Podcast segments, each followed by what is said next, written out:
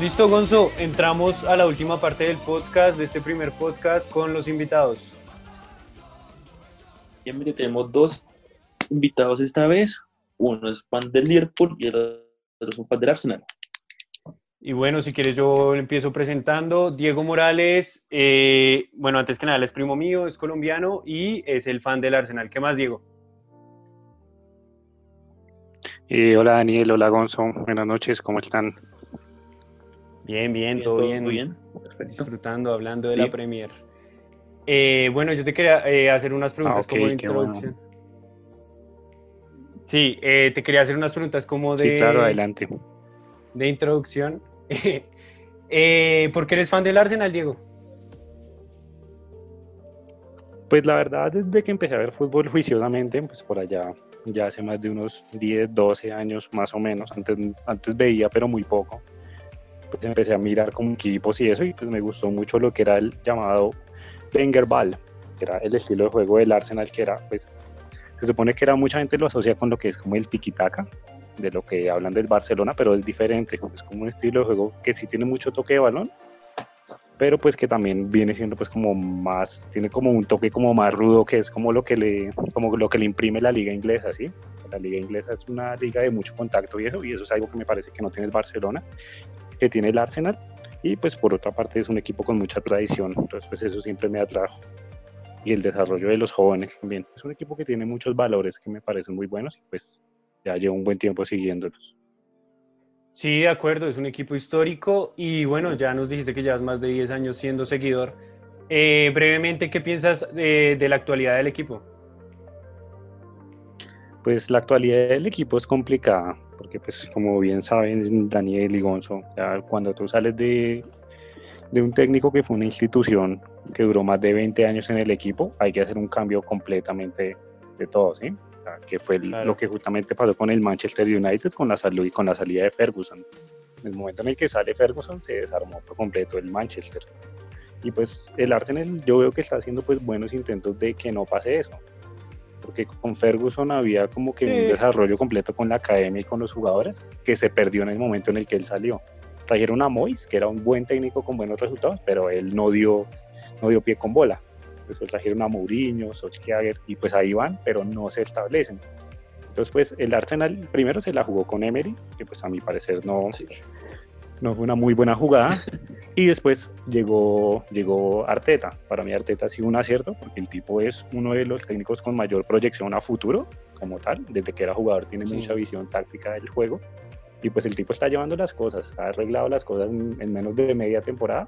El equipo ya tiene cada vez una, una, una mejor identidad y pues se ve un progreso. Entonces pues creo que la situación del, del Arsenal pues no es tan delicada como la del Manchester desde mi punto de vista, pero pues el equipo tiene como mucho margen para mejorar y pues con Arteta creo que eso se puede lograr. Sí, pues, o sea, yo con la decisión de, nombrar técnico Arteta me parece una decisión arriesgada, pero pues hasta el momento ha salido bien. Eh, bueno, Diego, ahora hablando un poco más de fútbol en general, no solo de la Premier, eh, ¿ves el fútbol colombiano? ¿Ves a la selección? ¿Apoyas a Colombia? Pues fútbol colombiano la verdad muy poco, no soy muy, no soy muy fan la verdad. Y pues más que todo pues recientemente con lo de, con lo que ha sido como el tema de Win y eso, pues todavía para los que somos poco fanáticos como yo se ha imposibilitado aún más lo que es como el acceso a la información de esos partidos. Pues la selección sí, sí la sigo, sí la sigo la verdad, pues desde, no, no nos vamos a mentir, pues uno de antes de Peckerman veía la selección, pero no la seguía, pero desde que fue el proceso con Peckerman sí, sí sigo a la selección y estoy pues lo más pendiente posible de los partidos. Listo, Diego, y ya para terminar como esta introducción, esta presentación, ¿cuál es tu jugador favorito de todos los tiempos? Yo sé que es una pregunta muy, como muy, la pregunta que siempre te van a hacer, pero pues como para que la gente te conozca y demás, ¿cuál es tu jugador favorito? Sí, como tú dices, es una pregunta muy complicada porque, o sea, son muchas posiciones y eso. Pero pues creo que por la posición en la que jugaba y por el estilo de juego, creo que sí, Zidane es mi jugador favorito de todos los tiempos. ok. Bien. Bien, dice Gonzo. Listo, Gonzo, si quieres presentar a Santiago. Bueno, vamos con Santiago, ¿cuál es fan del Liverpool? Mejor, realmente el mejor equipo del mundo. ¿Cómo está Santiago? ¿Cómo vas, Gonzo? buenas noches, buenas noches, Daniel. Buenas noches, ¿cómo, ¿Cómo estás? Muy bien, muy bien, gracias. Gracias por la invitación y es un honor estar acá con ustedes. Empecemos, empecemos de una vez con las preguntas. Si quería saber por qué el Liverpool, por qué te gusta tanto el Liverpool, o por qué eres hincha del Liverpool. Bueno, la verdad, eh, he sido hincha del Liverpool casi toda mi vida. Eh, por allá recuerdo cuando estaba muy pequeño, tenía más o menos unos siete años, y veía el Mundial de Fútbol de 1998 con mi hermano en la sala. Eh, me acuerdo mucho que veíamos un partido de Argentina contra Inglaterra y entró un pequeño jovencito inglés que se llamaba Michael Owen. Hizo un gol tremendo contra Argentina, tenía como 17 años, eh, enganchó tres jugadores, entre ellos Ayala, y definió al ángulo por encima de Caballero, un jugador genial y desde ese momento como que comencé a seguir al jugador Después me di cuenta pues, que jugaba en el Liverpool y me gustó aún más el equipo por toda la tradición que tenía. El logo You Will Never Walk Alone es impresionante, representa al equipo como tal y eso es lo que se vive en la cancha todos los partidos. un equipo que nunca camina solo. Entonces desde ahí empecé, empecé a seguir al equipo. Eh, cuando podía lo veía, pues, por allá en el 2000, 2001, 2002, no es que se presentaran todos los partidos como ahora, pero sí lo seguía eh, regularmente. Es un equipo que a primera vista tú lo ves y te enamoras porque tú lo ves parece, parece que es una familia el, Liverpool prácticamente. Sí, es verdad, es, un equipo, es un equipo impresionante y que atrae muchísimo por, por todos los valores que representa y, además de que pues, es un equipo histórico y eh, el más grande de Inglaterra, entonces pues es, Completamente. es un honor pues como que verlos partidos y, ser hincha de ese equipo. Exactamente. ¿Cuál es tu recuerdo, recuerdo favorito, el mejor momento que hayas vivido viendo al Liverpool, siendo hincha del Liverpool? Bueno, pues eh, la final del 2005 la vi mm, eh, contra el Milan. Yo creería que ese, que ese es el mejor recuerdo. Entonces, en esa final fue, fue un equipo, un conjunto desde en la portería como Gerard Comandano, eh, Xavi Alonso, Xavi Alonso eh, Milan Barros. Entonces todo ese tipo de jugadores conformaban esa filosofía del Liverpool y, y, pues dieron como tal, mm. para mí, eh, la mejor final de, de, la Champions y probablemente uno de los Completamente. de la Liga de Campeones de la historia. Completamente de acuerdo. Y, y ahora, al contrario, ¿cuál es el momento más doloroso, el peor momento que hayas vivido siendo hincha de Liverpool? Uf, siendo hincha de Liverpool no ha tenido cantidad de momentos dolorosos. Sí, oh, sí, sí, sí, sí, antes de Klopp, antes de Klopp fueron, momentos difíciles, antes de Klopp. Y después de Rafa Benítez, por lo menos hasta el 2015 fueron unos 5 o 6 años de sequía horribles donde peleábamos descenso con Roy Hodgson y después llegaba otro entrenador, eh, eh, Brendan Rogers, eh, no, o sea, fue, fue, fue horrible. digamos que tuvimos como, como un momento de luz cuando llegó Kenny Dalglish otra vez, uno de los máximos ídolos de, de, del Liverpool, pero, pero con Dalglish por lo menos se ganó una Copa de la Liga. Y digamos que para el Liverpool no es suficiente, pero, pero pues es algo impresionante, pero no, muchos, muchos recuerdos tristes, sobre todo, digamos, perder ese partido eh, contra el Chelsea con el, con el resbalón de llegar, eh, fue, fue, probablemente uno de los más difíciles. completamente. Así es un momento bastante doloroso también.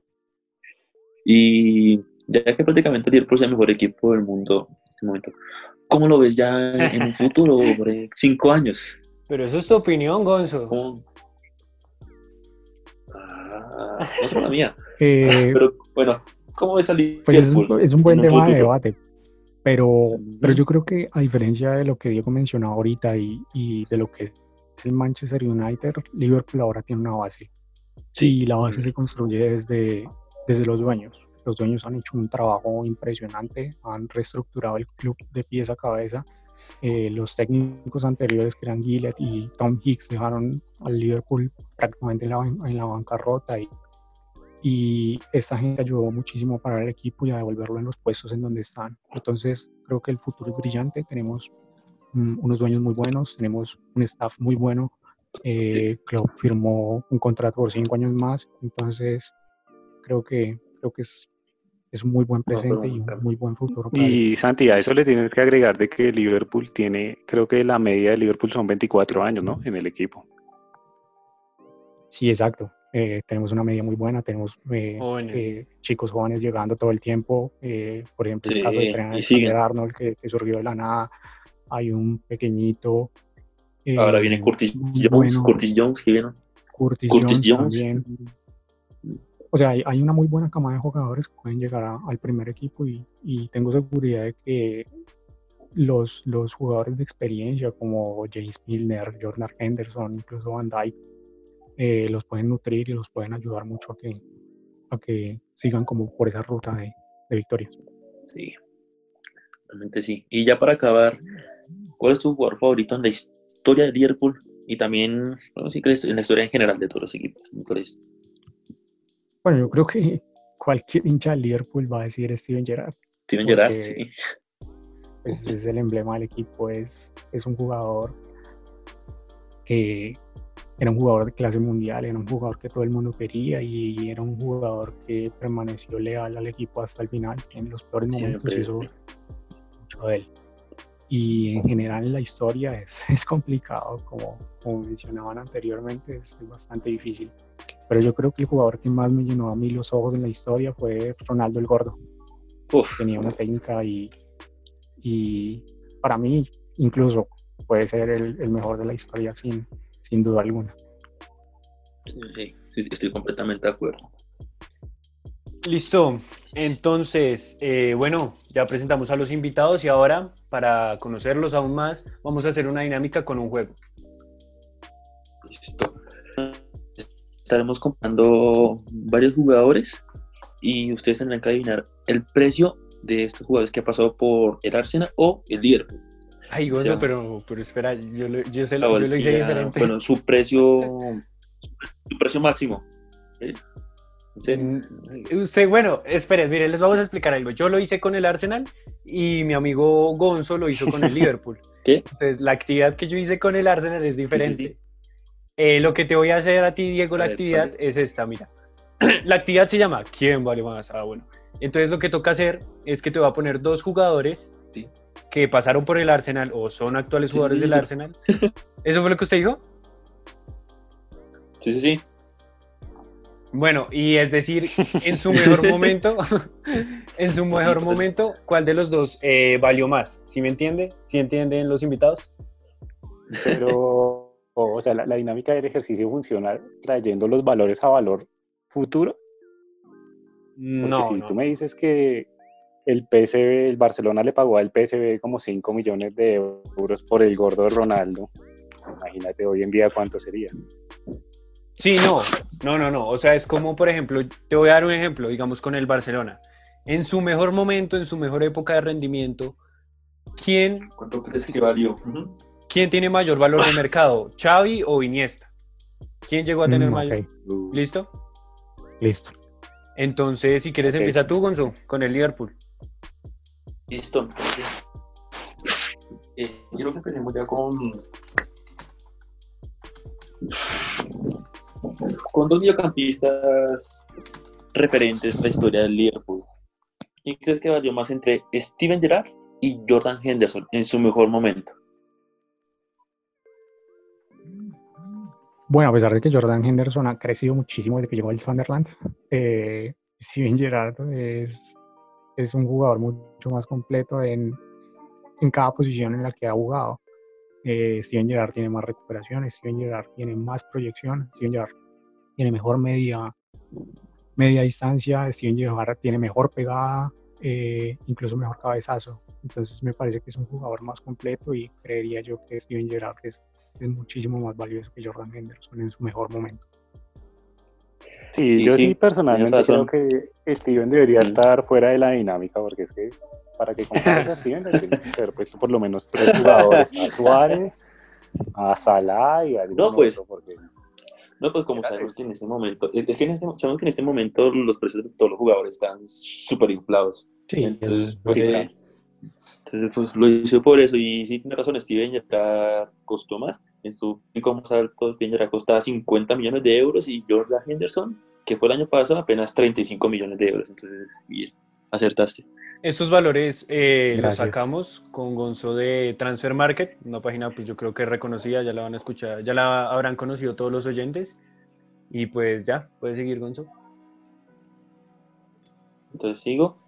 Eh, seguiré otra vez con un par de mediocampistas, uno histórico y uno que, que un, poco, un poquito decepcionante, que esperábamos más de él. Eh, me refiero entre Xavi Alonso y Adam Lalana. ¿Qué crees que valga más o que valió más? Bueno, en cuanto al mercado como tal, la, la lana costó un dineral, porque recuerdo mucho que el Southampton en ese tiempo, que pues le decían el Liverpool B, eh, surtía muchísimos jugadores para, para el equipo, entre ellos Ricky Lambert, eh, Sí. Nathaniel Klein, eh, Adam Lalana, o sea, varios, varios pasaron por ahí, pero la lana costó, si no estoy mal, casi 30 millones de libras. Y. Xavi Alonso no fue comprado con tanta plata. Entonces, eh, a- o sea, Adam Lallana costó más plata que Xavi Alonso, pero Xavi Alonso fue un jugador impresionante y muchísimo mejor que él en cada aspecto del- de la cancha. Se podría decir que sí, pero la verdad es que Xavi Alonso en su pico más alto en la carrera de Liverpool valió más. Solo 2 millones de euros más. Me refiero, no sea euros. Xavi Alonso costó en el año 2009, que fue su pico más alto, transferencia al 2009, Madrid. ujú, 27 millones de euros costaba en su valor en Liverpool, costaba 27 millones de euros. Y Adam Lalana solamente 25. O sea, tampoco haya sido mucha la diferencia. Pero se fue el tope más alto en el Liverpool, de Adam Lalana fue 25. O sea, tampoco la diferencia sea así enorme. sí. Sí, pero, Estaba, estaba pero- complicada, listo. sí, muy complicado. Eh, si Ahora quieres yo, yo sigo con Sí, una sí. del Arsenal. Sí, sí. Listo, entonces, eh, Diego, recuerde que los valores últimamente están súper inflados, ¿no? Entonces puede que se confunda y le engañe. Entonces, a ver, ¿cuál le pongo primero? cáscara, ¿no? Sí, sí, se sabe, se sabe. Eh, ok, este es interesante. Eh, dos jugadores que ya no están en el Arsenal, pero me parece que mm, tuvieron buenos rendimientos. En su mejor momento, en su pico más alto, ¿quién valía más? ¿Lucas Podolski o Alexon, el volante? Uy, Mm. No, Podolski. Podolski llegó a estar en Bayern y todo. Yo creería que llegó a tener más valor. Porque Son llegó bastante barato al Arsenal. Después se... Uy. Pero es que Son se fue como por 35 al Barcelona. La pregunta está poderosa. Yo no voy a decir nada. No. No, me, me voy a ir por Song. Yo digo que Song valió más. Los Última respuesta. en su momento. Sí, me voy a ir con Song. Me voy a arriesgar. Y es correcto, es verdad, no por mucho, pero sí, en el, 2002, en el 2012, antes de que Song se fuera al Barcelona, llegó a costar 28 millones y medio de euros. Y Podolski en su mejor momento, que justamente fue cuando estaba en el Arsenal, en 2013, llegó a costar 23 millones de euros. Entonces sí, aunque para mí es, pues ha llegado a ser mejor jugador Podolski, no sé si estés de acuerdo, Song valió más. Sí. No sé, es que el, problema con Podolski era, es que Podolski siempre me pareció, fue uno de mis jugadores favoritos cuando estuvo en el equipo, pero siempre me pareció que es un jugador como de una generación pasada, ¿sí me entiendes? O sea, él es Sí. el típico delantero con pegue de donde sea, el típico delantero de FIFA. Pásenla, con triángulo le pega y gol. Las que son en el Arsenal, el tipo era un monstruo para jugar, para ordenar el campo. El tipo era muy bueno. Sí, sí, sí, sí. Si quieres, sigue tú, Gonzo, otra vez con el Liverpool. Que sí, con el Liverpool, eh, dos delanteros míticos, podemos decir, de esta, de esta última década, otras últimas dos décadas del, del Liverpool. El valor máximo que tuvo estos- que tuvieron estos dos jugadores en su stand en el Liverpool, entre Luis Suárez y el Niño Torres. Es complicado. Es bastante jodida. porque yo Sí. recuerdo que, que Torres se fue De que Torres, en una ventana Torres fue- invernal Sí, y estuvo, es que bastante, Y- estaba bastante inflado. y salió al Chelsea prácticamente en el último día de, esa- de ese mercado invernal, dos días antes. Ahí fue cuando el Liverpool utilizó la plata para comprar a Andy Carroll ese sí costó un montón, 35 Sí, millones. sí. Y un volante, que bueno. Y Luis Suárez, que fue barato, como 22 o 23. El Ajax. Pero cuando Suárez salió del Liverpool al Barcelona también costó bastante. Bastante. Pero el, el, el valor real no, no. O- sí, pues. Yo creería que, que? Suárez costó más plata. Suárez costó más plata que, que Fernando todo. Por, po- y por poco.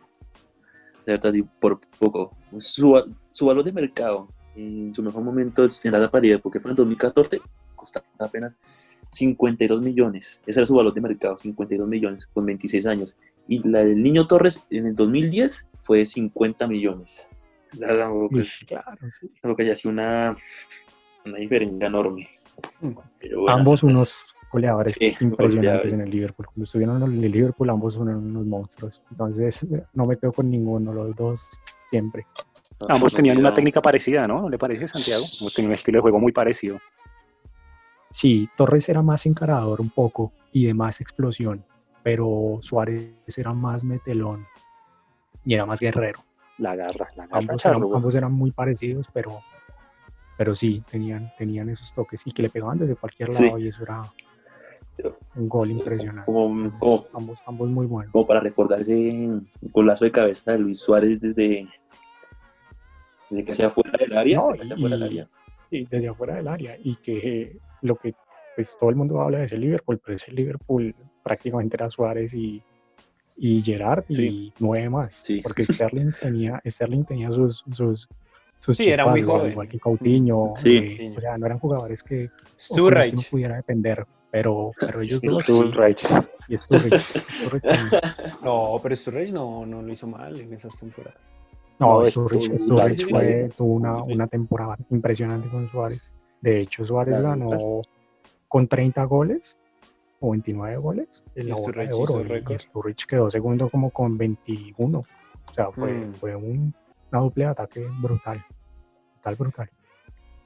Eh, bueno, si Bueno. quieres seguimos con eh, otra vez el Arsenal. Te voy a dar dos como para emparejarlo. Y Diego, Santiago ha hecho 3 de 3. Tú que esté concentrado. Voy uno de uno, ¿no? Voy- No, yo Sí, llevo sí. dos, dos de tres porque fallé, fallé en una. Ah, ok, ok. Sí, Perdón, sí. perdón. Entonces, uy, Diego, es que tengo unas muy complicadas, la verdad. Sí, las craneé harto. Eh, bueno, Puro- vamos con esta que es como Eh, sí, sí, esta, esta está bien. En su mejor momento, ¿quién valía más? Dos jugadores que, bueno, ustedes comentarán más adelante. ¿Mesut Özil o Aaron Ramsey? Mm, Uy, uy. está poderosa. Sí, sí, está buena. Porque es que con el mercado ahorita, Ramsey es un jugadorazo. O sea, qué lástima que se haya ido y más gratis. Pero si él llegó eh, del, del Real Madrid, el Arsenal pagó como 45 millones y el siguiente año como no, él, él fue récord, él creo que fue de un 50. Mm, Es que, es que no te puedo ayudar, no te puedo ayudar. Diego. O sea, no. sí, yo sé que no.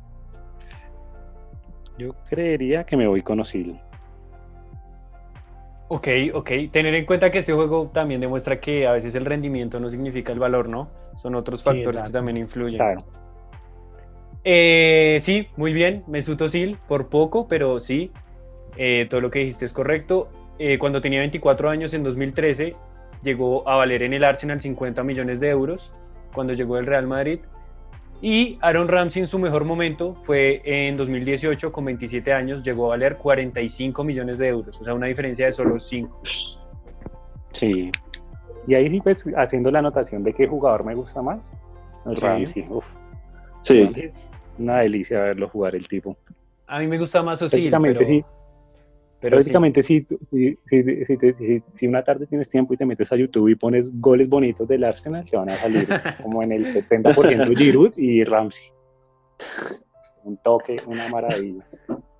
Y justo, justo hablando de lo que acabas de decir, puedo conectar la otra pregunta, porque la otra tiene a Giroud. Y es, en su mejor momento, ¿quién llegó a valer más? ¿Olivier Giroud o Tío Walcott? Esta es Uh. muy, muy dura. No creas que es fácil.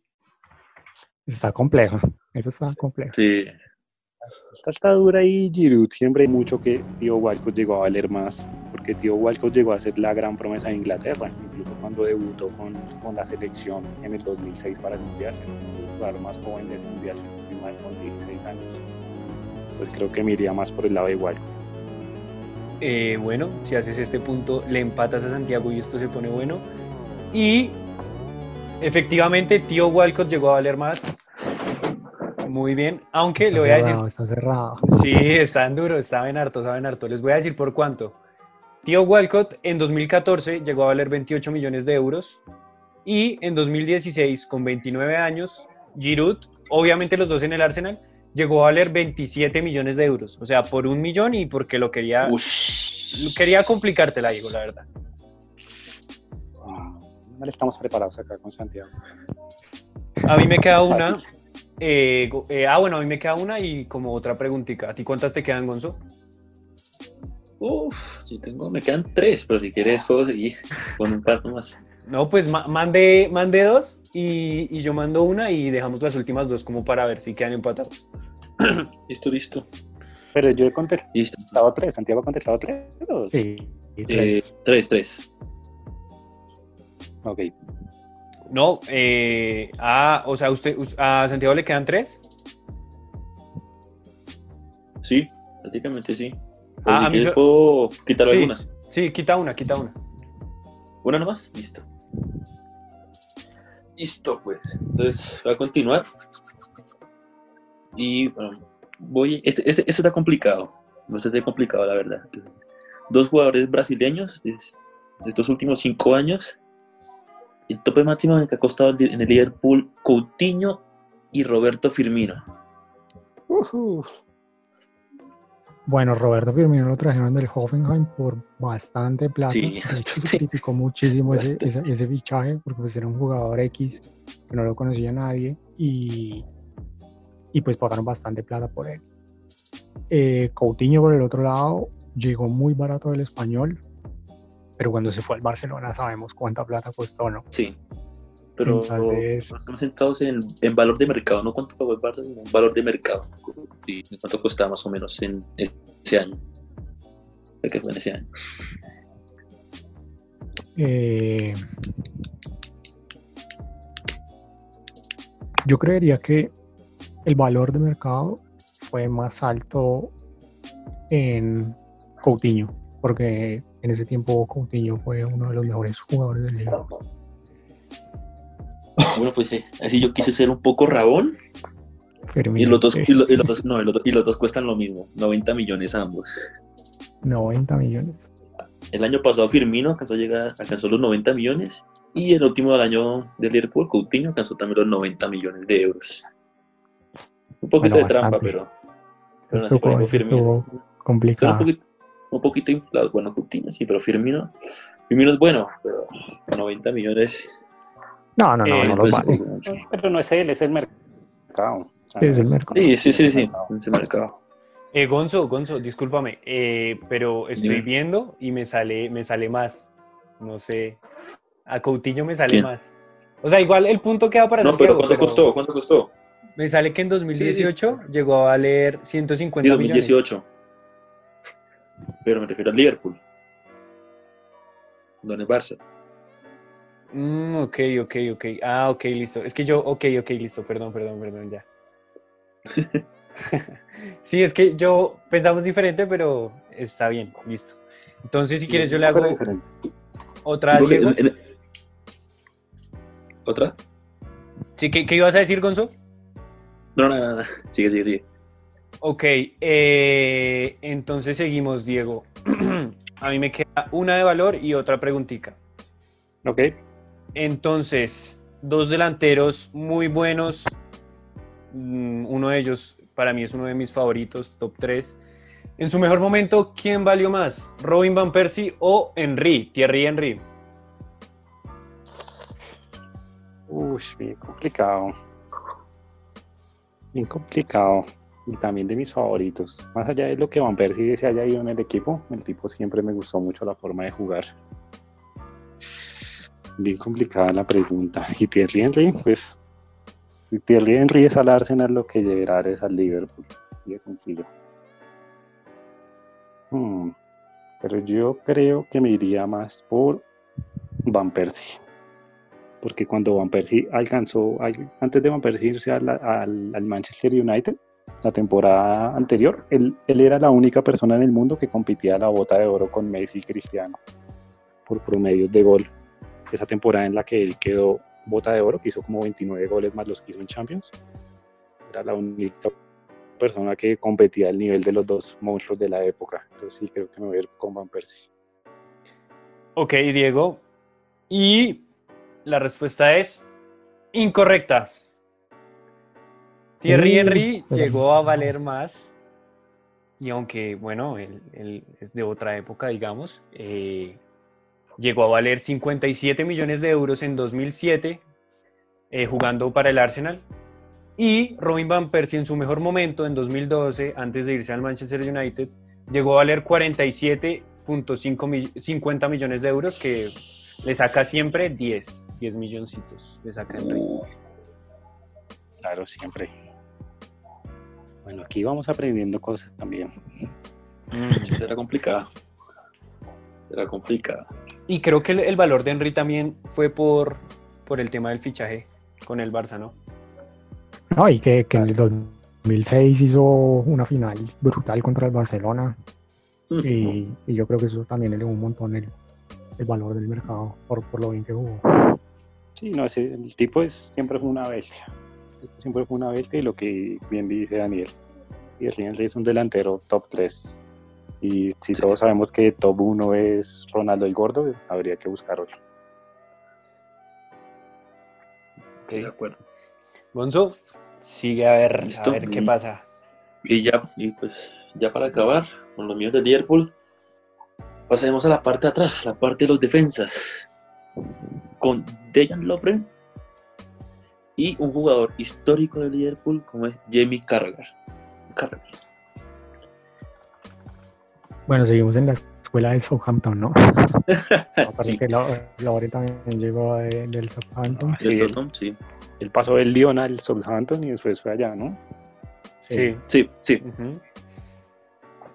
Y pues no, Jamie Carragher fue un estandarte y también una, una leyenda del equipo. Histórico. Pero, pero en esta creería que Lauren tuvo un mayor valor de mercado que, que Jamie Carragher, por lo menos por, por ese fichaje que hizo el Liverpool. Y no fue por mucho, la verdad. Dejan Lovren con 20 millones y Jamie Carragher con 19 millones. La veo que haya sido mucha la Sí, diferencia. tampoco es que haya sido muy, muy abultada la diferencia. Pero si te vas a quedar con uno, te quedas con Carragher toda la vida. ¿no? Ah, claro, sí, sí, sí, sí, sí, sí, sí, sí. Lo que pasa es que a, Sí, sí, sí. a- a Lauren le han dado muy duro porque ha tenido Sí. roles muy groseros. Tampoco pero, se merece Sí, tanta sí. crítica a Loren. pero tampoco se merece tanta crítica. O sea, se le han dado garra. Sinceramente, le han dado muy duro.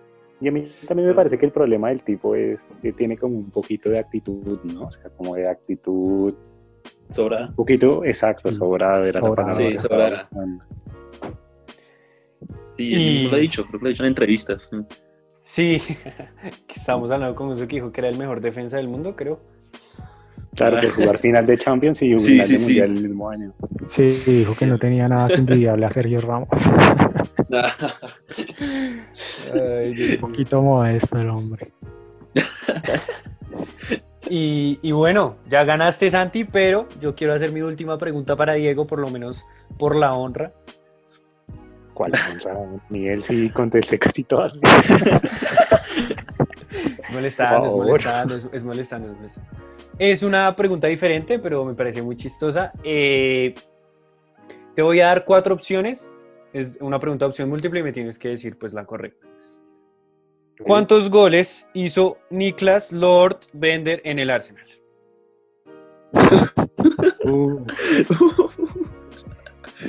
Te voy a dar un dato y es los partidos que jugó y, y las asistencias que dio, como para que te contextualices, porque igual es complicado. Te pasaste. Eh, bueno, Bender jugó 171 partidos, hizo 22 asistencias y va la pregunta, las opciones. Opción A, 47 goles. Opción B, 55 goles. Opción C, 70 goles. Opción D, 15 goles.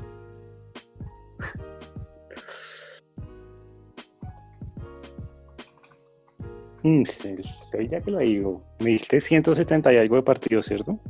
171. Y bueno, es que Bednar duró muchos años en el Arsenal. Bednar llegó con solo 16 años al equipo. Correcto. Y 15 goles nunca se, 15 goles nunca sería, si nomás le hizo un hat-trick una vez al Porto por Champions. yo me iría, yo me iría con los 70 goles. Me iría con los 70. Ok. Última respuesta. Sí, me voy con eso. 47 goles marcó Bender en el Arsenal. Lo sobrevaloré. Pues, Al Lord de Lords. sí, es el Lord de Lords. Entonces era, era difícil. Pero también quería preguntar, ¿qué piensa del jugador? O sea, ¿a usted sí le gusta? Además de todo el tema de la burla, ¿qué piensa de Bender? A mí no, no Pues me es parece que- Lord.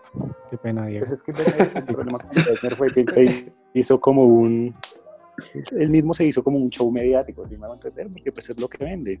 Si tú ves cuando él empieza a hacer el Lord, es por allá por el año 2012, que empieza que ya no tenía rendimiento en el Arsenal, que sale a sesión, que llega a la Juventus, que llega a muchos equipos, sí, entonces él como para llamar la atención mediática comienza a hacerse como el Lord y que las fotos y que tal, sí, ya es parte de lo que él hizo como para llamar la atención pero en sí el jugador tuvo buenas épocas. Incluso el recuerdo ese, ese hat-trick que te mencionaba contra el Porto fue justamente porque creo que Van Persie estaba lesionado para ese partido. Y él jugó y hizo, él tiene sus, sus buenos goles. Pues ya al final el tipo prácticamente se notaba que ya no, no tenía la cabeza no solo en el equipo, sino como en el deporte como tal. Porque si tú ves después de que salió del Arsenal, nadie ha sabido más de él. Sí. Entonces fue eso, es, es ese tipo, es ese tipo de gente que, que no aprovechan las carreras y los talentos que tienen. Entonces él dijo, no, pues yo ya me salgo y ya me voy y listo, ya tengo para vivir y chao. Y pues son posiciones respetables, pero que no comparto. Sí, yo también estoy de acuerdo con eso. Inclusive, la verdad, no sé qué le vio la Juventus cuando pidió la sesión de él por allá en 2012, pero bueno, eh, sí, estoy de acuerdo que desaprovechó también mucho su carrera. Pero Pues es que la la Ju- Juventus por sea, lo general la- siempre se, se enfocó en, en delanteros netos, nueve puros. Entonces tenían a Mandzukic o tenían ese tipo de jugadores que siempre, Llorente. siempre necesitaban. Yo creo que fue más por ese lado esa sesión, porque no tenían ninguno y bueno, Bender estaba disponible, supongo. Sí, en esa época Y era pues la joven, era Juventus también, una promesa. si, si se va a hablar de pecados de la Juventus, se puede hablar de Osvaldo, el del Boca. Sí. Uy, uy. Uy. Que ahora es, es músico, está yendo bien como músico. él, él sí, él- él sí me parece el Lord de Lords, la verdad. Pero Osvaldo, Osvaldo jugó en el Soto y en, Sí, en el sí. Soto, y una vez hizo un golazo sí. que eso fue impresionante contra el No, pues Manchester el City. tenía, sus- tenía, sus, tenía dos cosas, sus destellos y buen manager. No, pero te- tenía, tenía goles, tenía goles. O sea, tenía highlights. Es de esos jugadores que tiene highlights. Highlights son destellos, es la traducción. ¿no? Sí, sí, sí. Sí, pensé que. Sí, sí. Eh, y bueno, Gonzo, acabamos esta dinámica y ya pasamos a la parte final de este podcast, que es el debate y la despedida. Listo.